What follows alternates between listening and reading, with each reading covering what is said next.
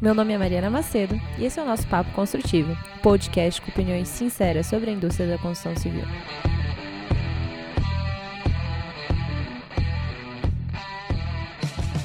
E aí, galera, mais um dia, mais um episódio. Hoje eu estou aqui com dois convidados que já fizeram parte do Papo Construtivo, Thiago Ricota e José Vargas. Bem-vindos novamente a esse episódio maravilhoso. Eu chamei vocês dois porque nós tivemos a oportunidade de participarmos juntos do AEC Hackathon. E eu queria perguntar em primeira mão o que, que vocês acharam do evento. É, bom, a, você você ficou bastante no meu pé, né? Acho que uns dois dias assim para inscrever, me mandou o link e tal. E eu tinha ouvido falar já do evento e pra gente é foda, né? Porque é, é realizado no exterior, então tem toda a mão de viajar e tal. Hoje um dólar tá valendo 10 mil reais, então fica um pouco difícil. E achei legal a iniciativa de, de ter feito online esse ano, né? Muita coisa tá, tá, tá, se, tá cedendo né, a, esse, a essa situação da pandemia, o que gera a oportunidade né, de, de participar desse tipo de evento. Eu entrei com, com vontade de é, um projeto já que eu tinha compartilhado com, com vocês dois, né? Com, Mariana e com o Thiago, de fazer alguma coisa para aprovação de projetos em BIM. Eu até cheguei a jogar a ideia lá e teve pessoas que se interessaram e, e é bem é um é um engajamento bem é, é um evento bem aberto, né? Você vê os, os projetos dos, dos anos anteriores e tem muita coisa é, open source no GitHub para você pegar e, e fuçar. Eu tinha visto em particular um, proje um projeto do acho que de uma, uma edição que, não, que teve no final do ano passado ou começo desse ano. Foi, foi ano passado a última, Mari? Foi esse ano ainda, né? E era um chatbot, né? Que a ideia era que você conseguisse achar informação.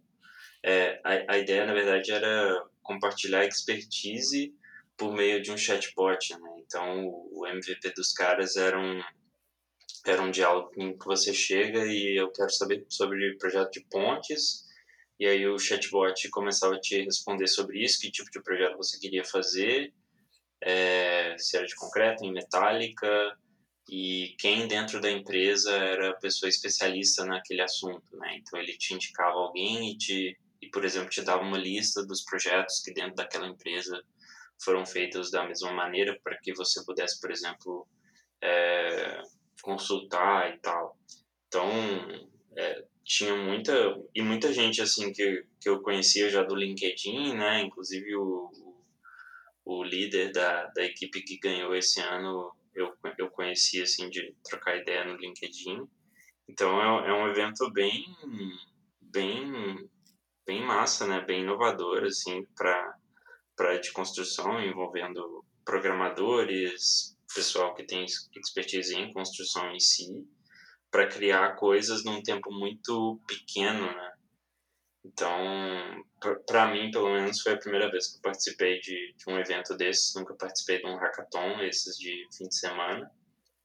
E acho que, para mim, a coisa, uma das coisas mais ricas foi o, foi, foi, foi ter essa, essa, ver essas discussões acontecendo, né, ter um feeling de como que é, né, ter uma, ter uma ideia, começar a discutir e teve algumas rodadas ali de, de discussão entre as pessoas do que, que elas estavam fazendo, eu cheguei a apresentar a minha ideia, no final acabei entrando com, com um projeto, que é um projeto pessoal meu, que é a House for You, que é a ideia da gente fazer casas customizadas utilizando tecnologia para manufatura, né? No caso, utilizando algum sistema construtivo que você possa pré-fabricar em steel frame, wood frame e usando design generativo para para automatizar isso de alguma forma e ter casas de baixa renda sob medida por demanda, né? Então a ideia é que a gente consiga fazer isso rodar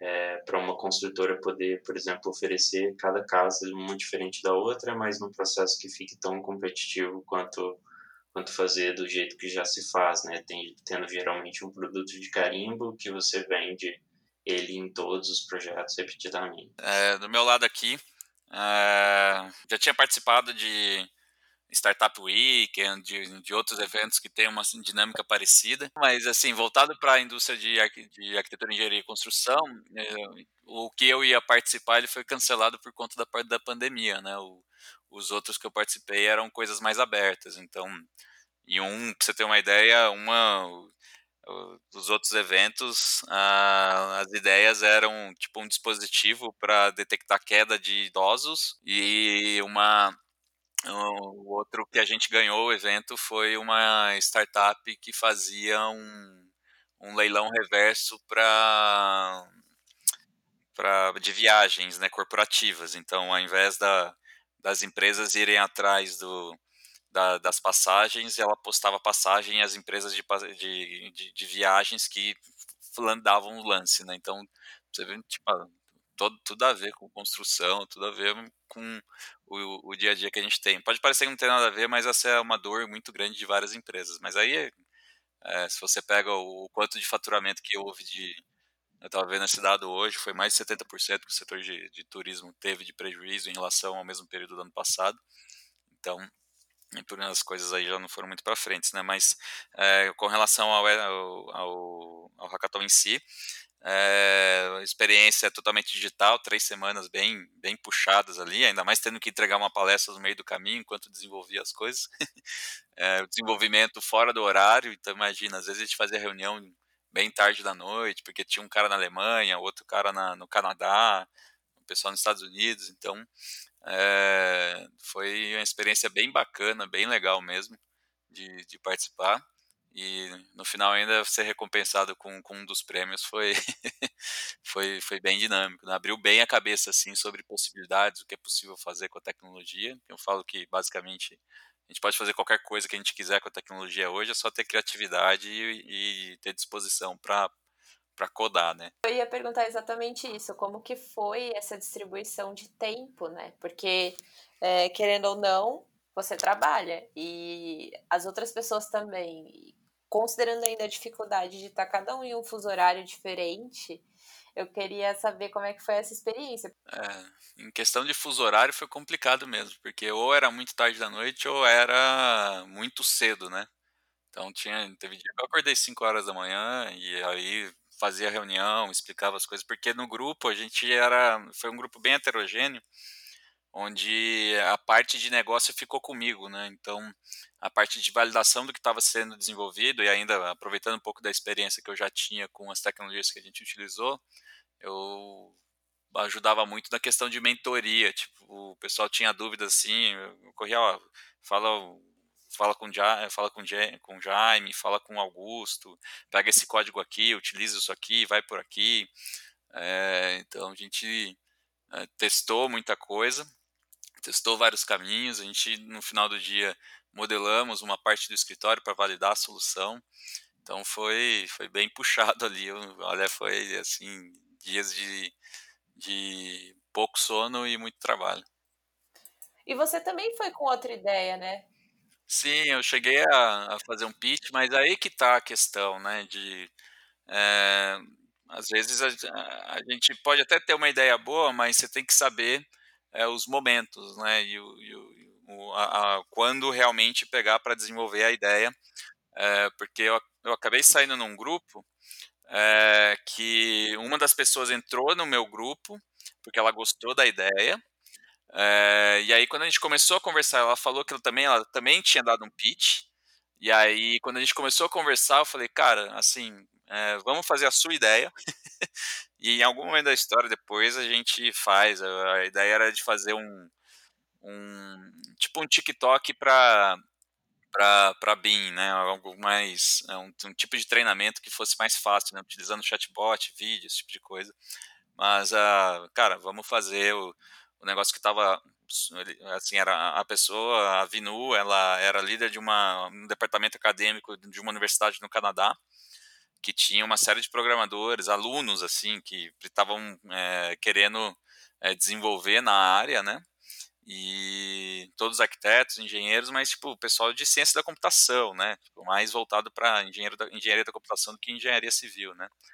É, tinha um professor que era arquiteto tal, então o, o processo foi bastante interessante para é, de juntar essas, essas cabeças que um estava com parte de negócio, outro estava com a parte de programação, e aí tinha que fazer as sessões ali de, que a gente fazia de design thinking para pensar como deveria ser. E aí, numa dessas, a gente, cara, tá bom, beleza, cede a ideia, vamos, vamos desenvolver o que, que já estava no, no low hand front aqui, porque são três semanas. Então, ficou bem, bem legal. É, eu, eu acho que o mais legal desse, desse evento, assim, para mim, a minha curiosidade era tentar fazer, é, era esse desafio, né, de pegar uma ideia, porque pro, pro meu grupo era uma coisa que a gente já, já vinha conversando há dois meses e a gente tava um pouco, eu tava sentindo que a gente tava um pouco estagnado com essa ideia, né, de uma, uma startup e tal. E eu, eu usei isso muito para convencer o pessoal de que, pô, vamos, vamos tentar, porque vai ter um pessoal lá é, do Forge, né, para dar um suporte, a gente vai ter algumas mentorias. Então, até, até pela questão de que para participar para valer, né, você tem que pagar, então isso acabou engajando o, o pessoal. No nosso caso, a gente tinha reunião todo dia à noite e a gente ficava ali, sei lá, de, de 7 até 11 da noite discutindo, conversando e tentando é, definir desafios, né, que a gente queria, por exemplo, conquistar. Então, ah, eu vou pegar essa API, vou tentar desenvolver isso e integrar com aquilo, e aí a gente um ia ajudando o outro, né? E eu também, um dos meus objetivos era pegar para programar mesmo, pegar uma parte do código para tentar desenvolver e acho que acabou ajudando, apesar, apesar de que no final a gente não conseguiu, a gente decidiu não, não apresentar, porque a gente não tinha algo que a gente achava que seria interessante apresentar, né? Mas eu, eu tentei ao máximo, assim, usar o, usar o, o ambiente ali, né? A gente teve duas mentorias que a gente fez. Uma foi com o Jaime, da, da Autodesk, né, com relação ao Forge. Então a gente mostrou qual que era essa ideia, né, de usar design generativo e uma parte disso a gente já tinha um algoritmo feito. O que a gente precisava fazer mais é, é na prática, né, criar um plugin para o Revit que rodasse dentro do, do Forge e também integrar com algumas outras APIs lá de, de JavaScript para, por exemplo, conseguir é, fazer um fazer uma interface com um mapa, que eu pudesse desenhar um terreno, a partir desse terreno ele gerar uma planta, a partir dessa planta gerar um modelo é, para fabricação.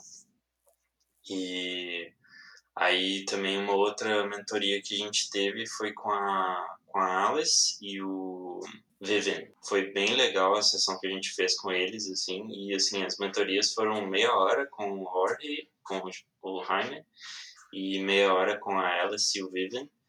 E eles deram muito insight, assim, né, na, na ideia também. Foi, foi legal para a gente tentar validar o, o que a gente estava pensando e, e ver se aquilo fazia sentido, né. E uma das coisas que também foi um pouco um certo dilema para a gente, né, é porque assim, ah, putz, eu tô com uma ideia e eu vou abrir minha ideia para o mundo e aí aquela, aquela, aquela coisa, né, ah, alguém pode vir e ver minha ideia e me roubar, mas eu acho que hum, o raciocínio não é bem por aí, porque tem a questão da execução, né? Não, não, quer dizer que alguém viu uma coisa que ela vai, vai lá e vai executar, acho que é muito, muito da tua iniciativa, assim. E então, assim, o, o que eu achei legal é, é tentar de participar do evento, né? É, é o desafio, assim, de, de pegar uma, uma, de uma ideação e até um definir, tentar definir um MVP e implementar isso, né, e integrar, entregar. Apesar da gente não ter é, conseguido fazer isso, eu achei muito válido assim o, o quanto que a gente conseguiu perceber que depois das duas semanas a gente tinha avançado bastante, sabe? Nem que, nem que fosse conceitualmente ou em alguma coisa do, do código que a gente estava agarrando, mas que a gente conseguiu, baseado com as pessoas que a gente conseguiu conversar ali, ter algum insight e, e botar isso para frente. Ai, que sensacional, sensacional. Eu fiquei até preocupada, porque você tinha comentado que não conseguiu entregar. Eu falei, pô, mas será que mesmo assim o Vargas curtiu participar? Porque a expectativa geralmente que o pessoal entra é ir atrás dos prêmios e sair de lá com o negócio pronto, né? É, e daí, às vezes, a pessoa pode se frustrar quando não tem esse resultado. Então, muito bom você ter conseguido aproveitar e tirar realmente tudo isso dessa experiência. Eu fico super feliz, de verdade. É, mas essa é uma coisa que também é interessante a gente perceber, né? Tem muita gente que fala, ah, inovação aberta é coisa de empresa grande. Inovação aberta tem esse estigma, né? De que quem vai participar de iniciativas de inovação aberta vão ser sempre pessoas que têm grana para montar um hub e, e tem todo esse estigma de fence, né, dentro da inovação aberta. E quando você participa de um evento como esse, você vê que não é bem por aí, né? Ah, o que falta mesmo é um pouco mais de divulgação desses, né, desses eventos. Por exemplo, eu, eh, eu não conhecia, né? O, o, e você fez um trabalho muito bom aqui de divulgação, de, de, de, chamar as pessoas, quantidade de brasileiro que apareceu palestrando lá foi, foi meio surreal, assim. É, mas uh, o, o, processo em si, né, você pega algumas das, das principais empresas que surgiram é, de, de start, do ambiente de, de, startups, por exemplo, você pega uma Easy Taxi, ela saiu de um Startup Weekend, assim, é, com, com, um processo ainda que o, a, a história ela foi bem legal, do, do, do como surgiu, de, de, de, como de fato a coisa evoluiu, e realmente você não precisa ter uma, um puta de um hub, uma, uma, uma bela, uma senhora estrutura para conseguir fazer inovação aberta. Acho que o principal fator aí é o quanto as, as empresas e as pessoas estão dispostas a colaborar para resolver um problema. Porque. É, e também, e junto com isso, saber o que quer. Porque é, somente patrocinar um hub e esperar que magicamente os problemas da empresa se solucionem é, não, não, é assim que, que, vai acontecer, né? Pode acontecer, mas tipo, vai depender muito mais de sorte do que de planejamento ou de, né, ou de conhecimento, né? É, então, o, o, principal ponto é que é, se, se as pessoas estiverem, elas têm alguma noção tipo, de quais são os problemas que elas querem resolver e estar dispostas a, a colaborar com o mercado, é, sem, sem ter esse receio que o Vargas falou, né, de é, abrir a ideia e alguém ir lá e roubar, e alguém ir lá e desenvolver e tal, é, até porque o principal ponto para você conseguir ter uma, uma, startup de sucesso ou para você conseguir evoluir e ter né, resolver um, um, problema massivo é você conseguir identificar muito bem o problema e viver muito bem esse problema, né? Você não vai tirar magicamente uma, uma solução sem conhecer a fundo aquele problema, sem validar que aquele problema é de fato massivo e que a, a, atinge muita gente, né? Ah, então, e para isso você precisa conversar com outras pessoas, porque é o que você falou, não é questão você vai levar a sua ideia e ela vai ser desenvolvida. Né? Tanto você quanto Vargas, quanto várias outras pessoas apareceram com ideias ali que ou eram complexas demais para ser desenvolvidas ao longo de três semanas, e isso foi descoberto conversando com os mentores, ou então simplesmente não teve aderência de outras pessoas realmente estarem dispostas a se juntar para fazer um grupo. Enfim, então várias coisas podem acontecer, né? E dentro dessa questão de inovação aberta, uma outra coisa que eu vejo é que faltam as pessoas é, saberem quais são os desafios que, ela, que elas têm internamente, né? A pessoa às vezes vai para um evento desses é, querendo inovar e trazer conhecimento e inovação para dentro da empresa, só que ela vai com um ar muito de exploração, sem nem saber quais são os desafios que ela tem. Né? E o princípio realmente da inovação é você saber onde seu sapato está machucando. Né? É, e eu acho, eu acho que outra coisa talvez que comece a acontecer é porque você vê vários desses hubs aparecendo e não sei, talvez seja uma percepção minha, né, de que é, muitas vezes tem esse nome, né, inovação aberta, mas eu tenho o hub da, da empresa X, aí eu tenho o outro hub da concorrente dele, Y, e aí por exemplo, se eu sou uma, uma startup e eu tenho desafios lançados parecidos, né? Qual, é, o que que passa a ser incentivo ou motivação para você ir para um e não ir para o outro?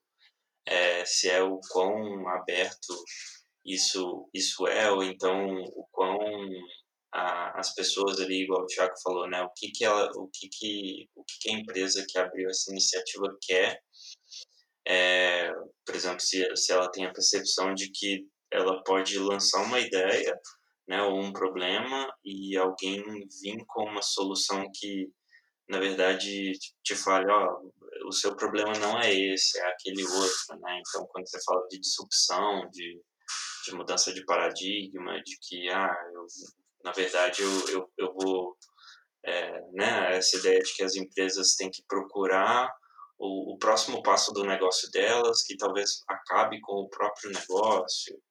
É, então, então assim, é um, é um, eu vejo que eu vejo que ao mesmo tempo é uma é uma busca genuína, né, das empresas de criar esse, essas iniciativas, mas também é uma é uma pressão de mercado, né, porque pode ter uma perda de oportunidade ou então risco de ficar obsoleta, né? Então você vê, por exemplo, empresas como a Gerdau, que é uma empresa centenária, é, que, é, que, por exemplo, eu, eu mesmo fico assim, poxa, o que, que, o que, que a Gerdau pode fazer agora, né, nesse, nessa altura do campeonato, para se modernizar?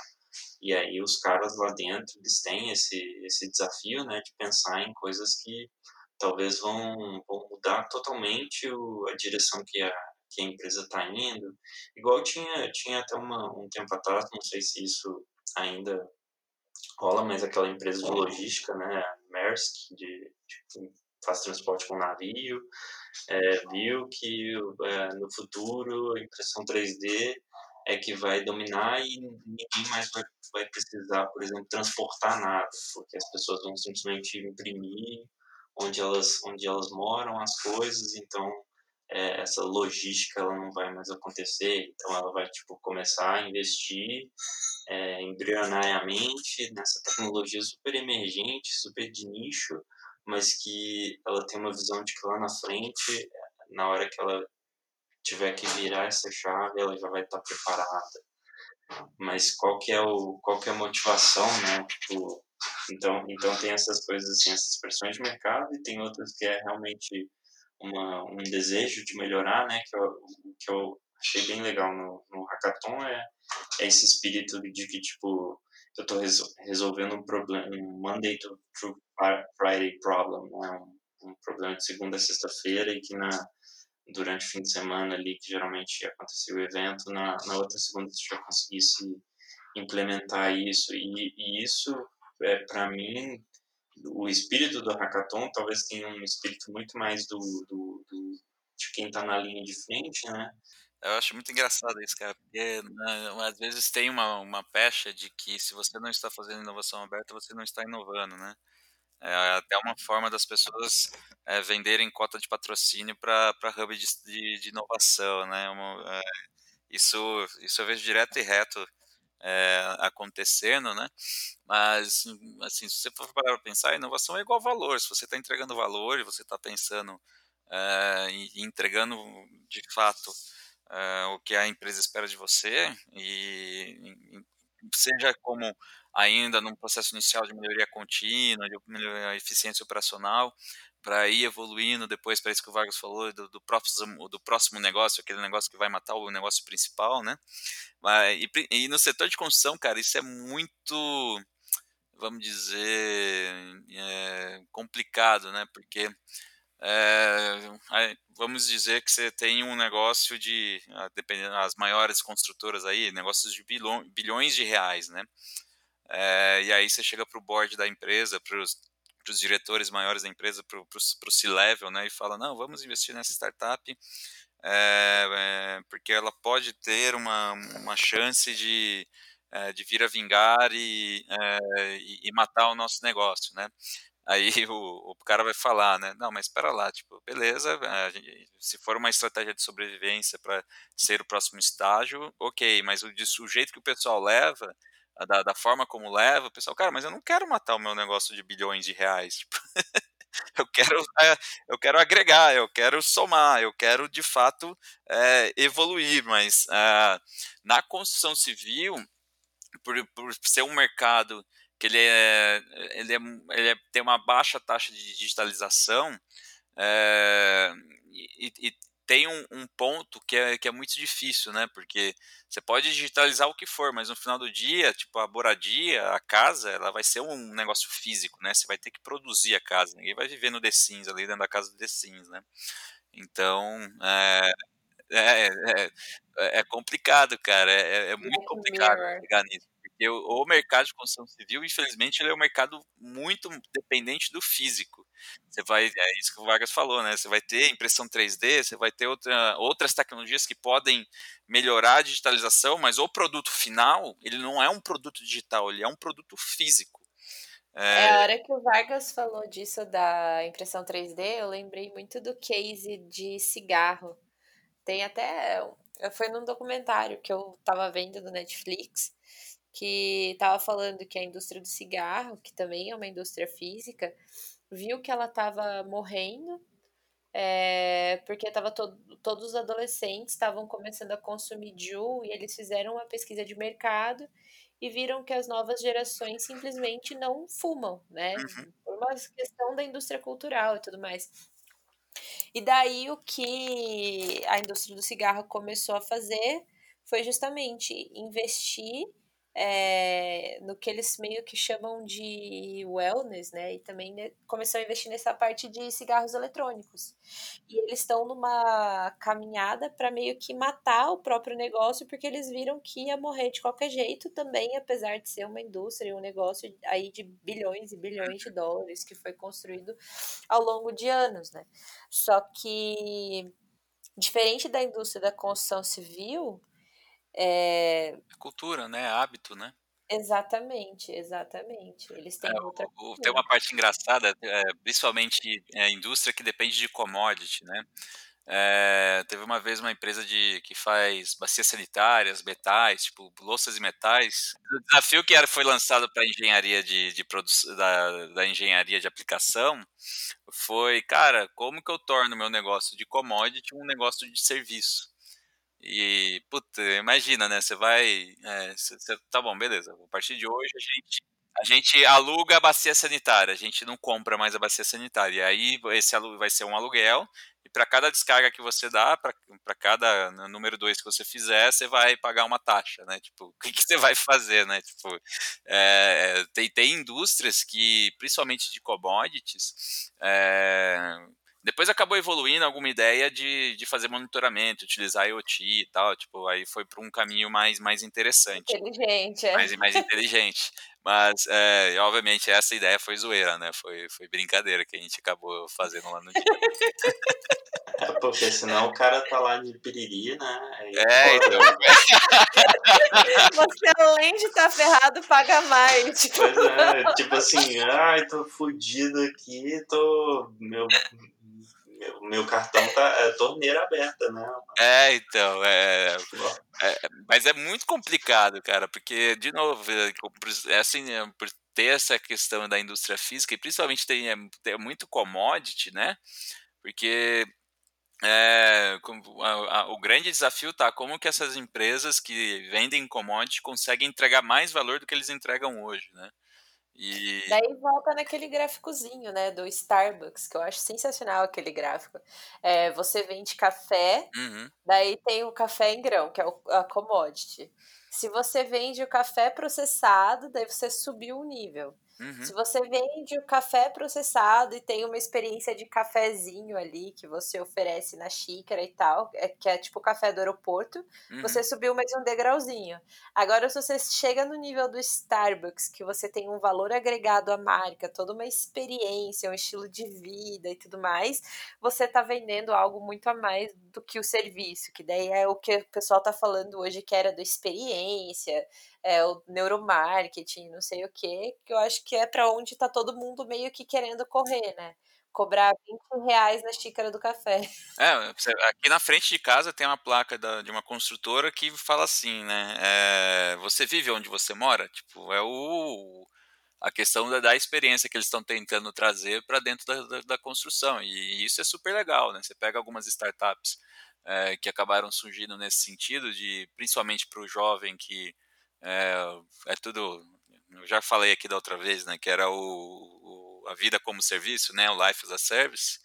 É, como que você vai fazer para ganhar dinheiro é, e, e, chamar esse cara para tá bom se ele não vai comprar o apartamento desembolsar um valor um investimento super grande para comprar mas como que você vai fazer para chamar ele para para é, porque ele vai ter que morar em algum lugar então... Como que você vai vender para o Thiago, né? É, o Thiago exato. que gosta de viajar, o Thiago que tem o cachorro, né? Que quer levar para o trabalho.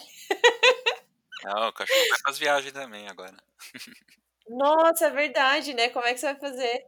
Não, vai viajar também, vai, vai tentar se matar comigo. Acho que eu tava vendo um documentário falando sobre o, alguma coisa envolvendo a Apple, né? E mostra o, as apresentações do Steve Jobs e toda aquela questão de, por exemplo, ninguém queria né, um, um telefone com aplicativos. Ele criou esse desejo e viu, viu essa tendência, ou tipo, se antecipou. Então, o quanto que a gente consegue, por exemplo, cara, eu, o quanto é meio assim, cara, eu tô aqui nessa situação, preciso criar alguma coisa nova, preciso agregar valor e vou, vou criar esse desejo, né? Vou criar a demanda e aí com a demanda eu tenho um, um, uma solução para ela, mas eu, eu concordo, assim, no geral, com o Thiago de que a, a, construção ainda tem essa, essa parte física, né, e que eu vejo que é a que menos é a que menos consegue assim aumentar a produtividade. Você tem muita coisa sendo investida assim, ainda mais se você falar, por exemplo, número de startups que estão trabalhando com é, locação, né, PropTechs. Então você tem aí soluções de venda de imóvel digital, é, visita digital do imóvel, é, sei lá, é, agregar um, um, pacote de serviços ao imóvel, né? Então tem, tem um movimento de apartamentos cada vez menores, mais acessíveis, entre aspas, né? Mas e, em que você embeda um monte de, de coisas ali, aplicativos, né? Então, o, o, seu apartamento ele passa a ser um hub de serviços é, para porque tem esse, esse, essa troca, né? Eu estou abdicando do meu espaço íntimo, mas eu estou tendo experiências que, sei lá, no, no prédio onde eu estou tem um, tem um aplicativo de gastronomia que eu posso usar a hora que eu quiser, tem uma coisa de, de exercícios que eu posso fazer. Babá é, de cachorro. Babá de cachorro. É, então, e aí o, o, quando a gente vai falar de fato, ah, putz, para colocar esses aplicativos dentro de uma moradia, eu preciso ter a moradia, né? Então tem essa, essa questão do, por exemplo, déficit habitacional. É uma coisa que hoje a gente, entre, entre dados que a gente tem, né, falta lugar para as pessoas morarem, falta lugares adequados, precisa construir mais, ou tem modelos de negócio em que a gente pode, por exemplo, é, revitalizar o espaço construído que já existe, e aí também falar sobre sustentabilidade, e etc. Economia circular. Economia circular, etc. Né? E também sobre processo construtivo, né? Falar sobre modularização, industrialização, de ter os, é, de ter uma obra mais rápida, né? Tem tem bastante bastante gente tentando fazer isso agora, né? Ter ter obras que eu faço um ciclo de projeto mais eficiente, maior ou menor, mas uma obra com certeza mais rápida, porque hoje as coisas também mudam com uma velocidade muito grande, né? Então, se a gente tiver esse ciclo da construção de, de três, cinco anos para um produto, né, para um imóvel, para um lançamento que eu vou fazer, a, na hora que eu entrego a chave para o morador, aquele produto, se bobear, ele já se tornou obsoleto. Né? Então, do ponto de vista de, de conceito ali, lá da arquitetura, quando ele foi feito, etc. Então, é, é, é difícil porque você tem um avanço aí do, do digital, né, da solução digital que você pode agregar na, no, no imóvel, né, como coisa física, e você tem ao mesmo tempo uma e isso provoca que você construa de forma mais eficiente, etc. Né? Quando, quando o Thiago fala que às vezes onde ele trabalha tem que, tem que fazer um projeto em três dias, sei lá, dois dias, é, é, é uma velocidade insana né, de produtividade.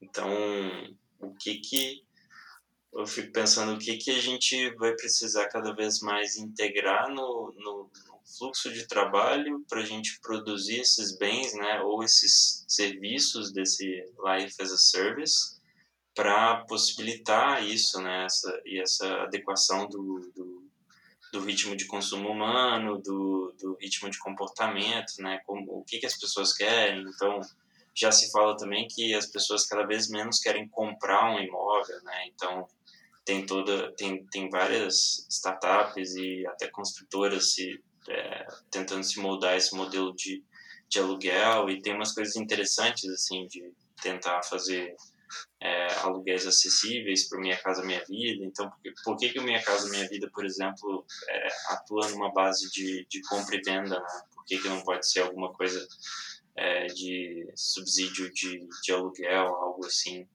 é, que inclusive talvez faça a economia circular de uma maneira mais interessante, etc. Então, é bem, é, são bastante coisas assim, né, para considerar. É, o que eu vejo é que daí a gente está olhando muito para moradia, né? Só que, por exemplo, quando a gente vai para o corporativo, vai. Hum. É, quando a gente vai para o corporativo, acho que os desafios acabam sendo outros, né?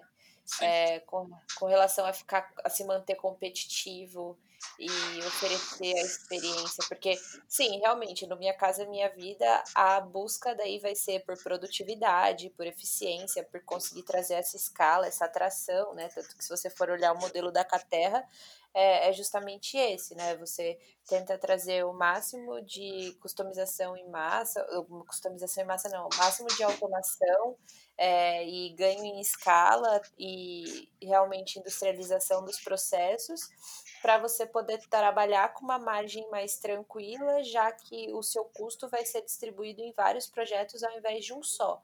Só que daí quando você olha para um outro tipo de obra, seja ela industrial ou corporativa, os desafios mudam completamente, né? Quando você fala em corporativo, por exemplo, é, fica muito difícil você usar a mesma régua que você usa em habitação de interesse popular, né? Uhum. Então, eu acho que esse é um, é um outro problema que a gente tem dentro da construção civil, assim, porque são como se fossem várias indústrias com desafios próprios em que dentro desses desafios próprios não conversam entre si para um tentar resolver o problema do outro. É, porque aí tem uma salada de coisa, né? Primeiro, para mim, o um principal problema da construção civil é a fragmentação, ela é muito fragmentada. E aí é como se fosse um arquipélago de solução, né? E aí você tem que construir a ponte entre os arquipélagos. E essas pontes às vezes saem mais caro do que desenvolver uma solução em conjunto. Só que ao mesmo tempo é muito complexo e, é muito é, requer muito esforço para você tentar construir uma solução que englobe todo o ciclo de vida de construção. Você tem que ter um know-how absurdo de todos os processos. E, é, ninguém ainda conseguiu, de fato, resolver isso de, um, de uma boa maneira. De, de, de é, às vezes o cara consegue resolver muito bem o planejamento, mas um sistema mais ou menos ali em orçamento, mas não tem é, nada de modelagem. Então, é, é, é muito complexo. Então, esse é um problema um, a gente tem o um problema de fragmentação. Aí, um problema dois, é, eu volto para a questão dos problemas em si. É, a coisa que eu mais vejo é o pessoal criando uh, soluções e, e, empresas e startups que não tem um problema validado. Ela, o problema não foi muito bem validado, só que, cara, às vezes pelo, pela sobra de dinheiro que tinha, é, o pessoal tipo achava a ideia sensacional, o problema não estava bem validado e acabava desenvolvendo e evoluindo. Só que é, o, o, a solução em si ou o problema em si não estava muito bem é, resolvido. E o terceiro problema é que tudo que a gente está discutindo aqui é, é para um mundo que a, a, gente não faz a menor ideia do que vai ser. é, porque teve no início o, o pessoal estava fazendo um êxodo de São Paulo, e aí agora estão voltando, e aí teve o pessoal que já teve pessoal que foi, voltou e está indo de novo. É, o produto, aqueles produtos que estavam sendo lançados extremamente pequenos, é, que dava uma pressão na pessoa que estava morando ali dentro. É, hoje, com a pandemia, a, a, busca é por imóveis maiores, imóveis que tenham a possibilidade que te é, de, de, ter um, um, um, local de trabalho que te possibilite de fato fazer um home office, um home office de boa qualidade, mesmo no corporativo é, tinham sido dados como, como mortos os escritórios e aí agora com depois de quatro meses o pessoal percebeu que é, não é uma boa ideia abandonar o escritório porque é nele que irradia a cultura, é nele que irradia como as coisas devem ser feitas. E deu muito certo o, o home office no início porque as pessoas, os times se conheciam, todo mundo se conhecia. E agora, com quase cinco meses aqui de, de pandemia, o pessoal trabalhando de casa e com saídas e entradas, aquele, aquela, aquele vamos dizer, aquele time que estava ganhando, foram saindo peças, as peças foram sendo é, trocadas e sem treino, a, o ritmo já não está no mesmo, a produtividade já não está a mesma. Uhum. E aí... É, e além disso, tem aquelas pessoas que achavam que amavam home office para valer, e daí, quando viram home office por quatro meses, estão chorando desesperadas para voltar para o escritório, porque não conseguiram manter rotina e tudo mais. É, e, o, e, o principal que eu vejo é, é o, a, a principal fatia tá em quem principalmente tem filme, é, tem filho em idade de, de alfabetização. Porque, cara, alfabetizar uma criança pela tela do computador é, não é um negócio assim das melhores experiências, né? Vargas, Thiago, é, considerando tudo isso que a gente falou hoje, o é, que, que vocês acham, então, que é o ingrediente principal aí para trazer novas carinhas? E que palavra de incentivo vocês dariam para as novas carinhas a participarem desses eventos, dessas iniciativas que tem tanto hoje no mercado, mais do que nunca? ET Bilu, busca conhecimento. Sensacional! É, eu acho que é o, é o clichê, assim, começa aos poucos, né? Vai. Nossa, muita gente perguntou assim, é, ficava na dúvida, né, de, de participar do hackathon. E a princípio a minha ideia era participar como ouvinte, eu queria só, só ver, né, o que, que rolava. E eu ainda acho que eu participei pouco, assim, do que eu gostaria, né? Queria ter, ter apresentado alguma coisa, etc é, conseguindo ver as apresentações, eu ainda, ainda tenho que, que assistir algumas, né? O, o Juan me mandou, Juan Carlos do, do Auge me mandou mensagem depois da, da apresentação dele, né? Falando se eu tinha visto, se o inglês dele estava bom e tal. Uma figura.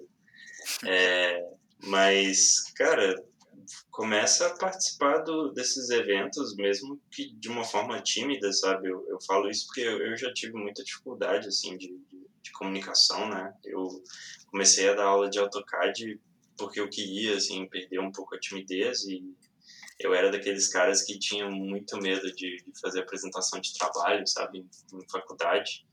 Então, é, comecei a, a frequentar evento e para conhecer gente, para tentar perder um pouco disso. E eu, eu sinto que às vezes é uma barreira que algumas pessoas podem ter.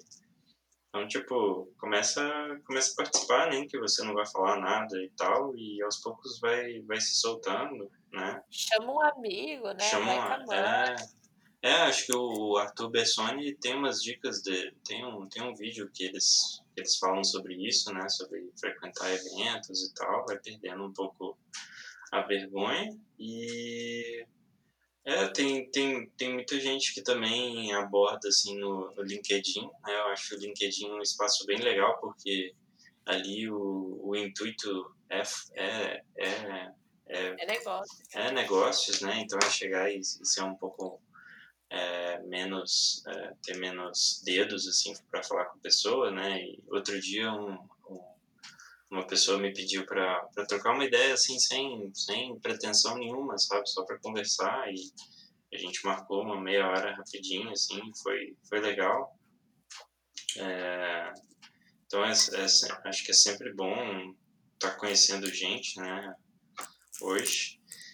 Mas e aí e também eu acho que o principal é ter um conseguir identificar para onde que você quer ir, né? Eu acho que a gente fala muito de inovação do ponto de vista da empresa, mas acho que cada um talvez tenha que pensar o que que o que, que quer inovar para si mesmo, né? Nem que não fala assim, putz, tem que é, é o é o negócio lá, né? Dormir, dormir é para os fracos.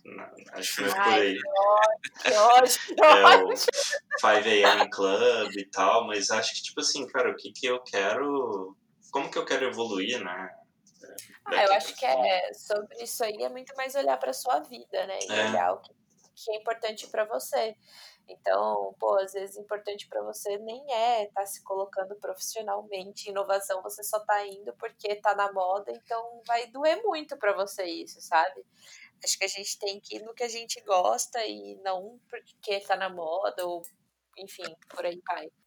É, eu acho que no geral você tem que fazer aquilo que você gosta, que você se sente é, bem fazendo e evitar modinhas, né? Acho que não. Se, se você consegue ter até a sorte, porque não é todo mundo que, que consegue logo de cara isso, né? Mas se você tem a sorte de encontrar aquilo que de fato faz você feliz no, no seu trabalho, no seu dia a dia, acho que é isso que você tem que perseguir. É, eu acho que tem que ser algo mais, mais de propósito, no sentido de, de motivação, do que algo é porque todo mundo está fazendo, entendeu? Movido para o ego, né? Não é porque tá todo mundo fazendo e você acha que você vai aparecer com aquilo que você vai fazer. Geralmente, quando a gente vai pelo ego, a gente se ferra. É, e também, e também tem, você tem que conquistar né, esse, esse direito de fazer o que você gosta, né? Nem sempre você vai começar fazendo o que você gosta, mas, tipo, ah, putz, o que, que eu preciso fazer para sempre estar tá fazendo uma coisa que eu, que eu, que eu curta, né? Então, ah, eu preciso, antes eu preciso fazer isso, isso e isso. Então, foca naquilo e, e vai, né? É, ou então que nem eu, o livro que eu sempre falo, porque agora ele tá na minha vida, é o essencialismo. O que, que você pode fazer que você vai investir menos energia e vai te dar mais resultado? É, então, sei lá, eu gosto de fazer podcast e criar conteúdo, só que de repente, sei lá, o, Thiago não curte tanto isso, ou o tipo de conteúdo que, que ele cria é para outro tipo de pessoa, então ele faz isso de outra maneira, né? É, eu tava até falando, a gente tava conversando esses dias, né, Thiago? Tipo, uhum.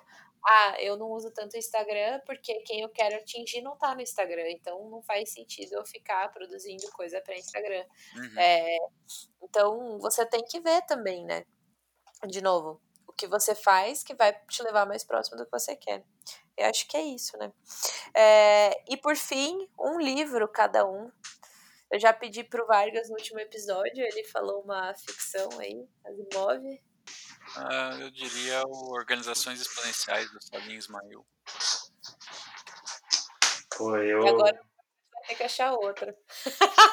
Pois é, a Mariana me desafiou no, a postar sete dias no Instagram e eu falei miseravelmente. Então eu vou, vou tentar. Bom, eu vou colocar um que tá no meu. Tá na minha lista aqui para ler, depois do Asimov. Eu sou um leitor bem, bem lento, confesso. Mas. É, deixa eu ver aqui, eu tô com Cara, um, um que tá na lista porque eu gostei muito do, do primeiro, que é o anterior a esse que eu vou falar, que é o Lean Startup. Então eu vou indicar o estilo startup, né, do Eric Rice. O, o Lean Startup eu gostei muito do, das lições, assim, várias coisas eu, eu, eu, comecei a aplicar com base nele, né, a ideia de MVP, de validação, etc.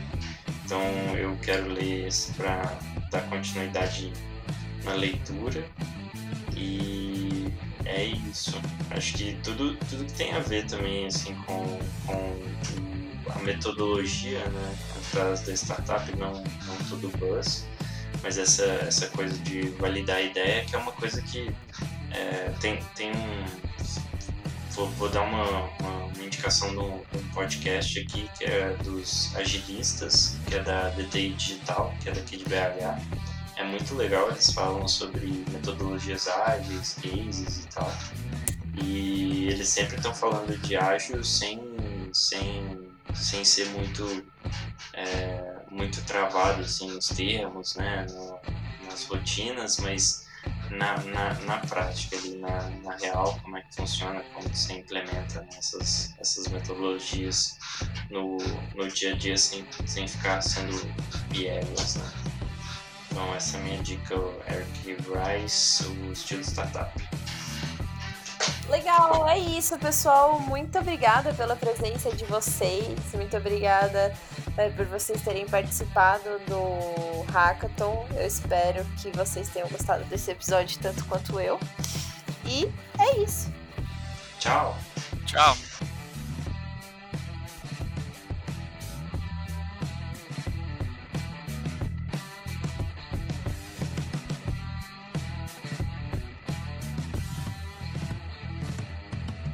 Ei, e se você ficou até aqui, não esqueça, siga Papo Construtivo no Spotify. E se você puder, compartilhe com seus amigos esse episódio na sua rede, ou no Instagram, ou no LinkedIn. É muito importante para aumentar o diálogo no setor.